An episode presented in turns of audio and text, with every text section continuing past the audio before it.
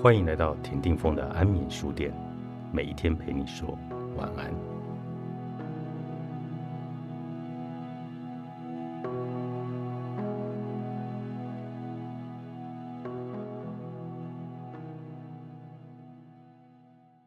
不存在的水果实体，我不赞成矫枉必须过正的办法。难道以偏纠偏是科学的态度吗？现在有人以写本质去代替写真实，我并不以为然。生活的本质不是存在于生活的现象之外，也不是鲜艳的产生于生活的现象之前。抽象的本质总是依附或潜在于具体的现象之中。赤裸裸的义无凭借的本质是没有的。我们只能吃到葡萄、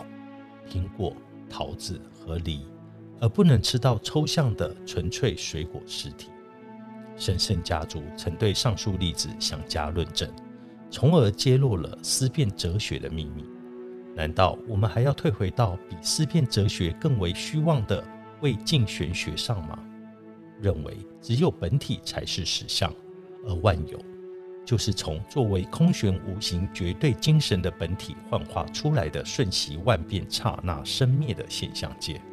一切都是假象吗？唐史。一旦偏离了作为感性形态的具体现象去尺谈本质，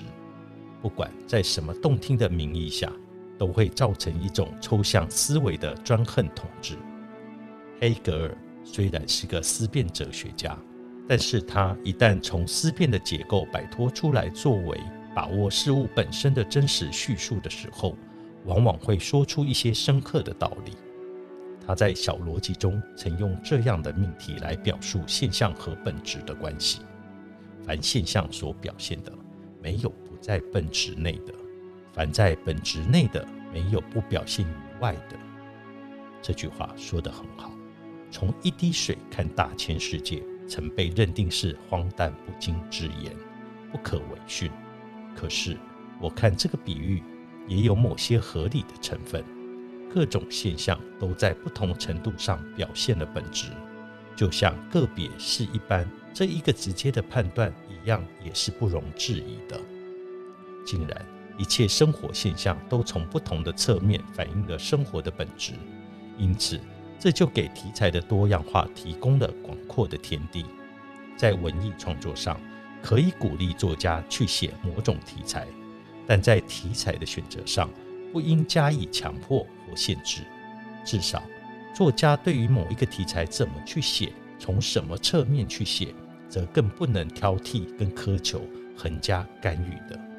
表现解放战争，可以正面的去写战火纷飞、烟消云散的冲锋陷阵场面，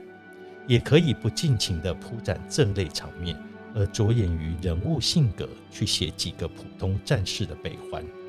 和他们那年轻而纯洁的心灵，对于并肩作战的生者与死者的真挚情谊和同挚爱，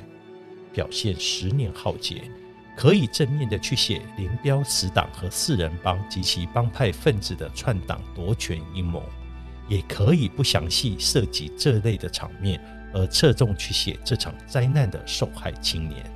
他们怎么怀着一颗赤子之心，在当时特定条件下。由于盲目追求革命理想而误入歧途，或者一个纯洁的少女处于非人的境遇下，在人性上所发生的自我异化，后者难道就不能以震撼人的心灵、引起人的思考、激发人的革命良心吗？但是这类的作品往往遭到不公正的责难，理由之一是不典型。而所谓不典型，就是没有写所谓的本质。可是大自然的客观规律不是上帝，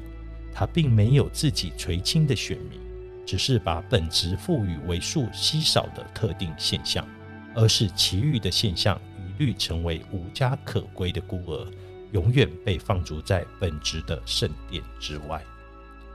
思辨发为作者黄元化，书林出版。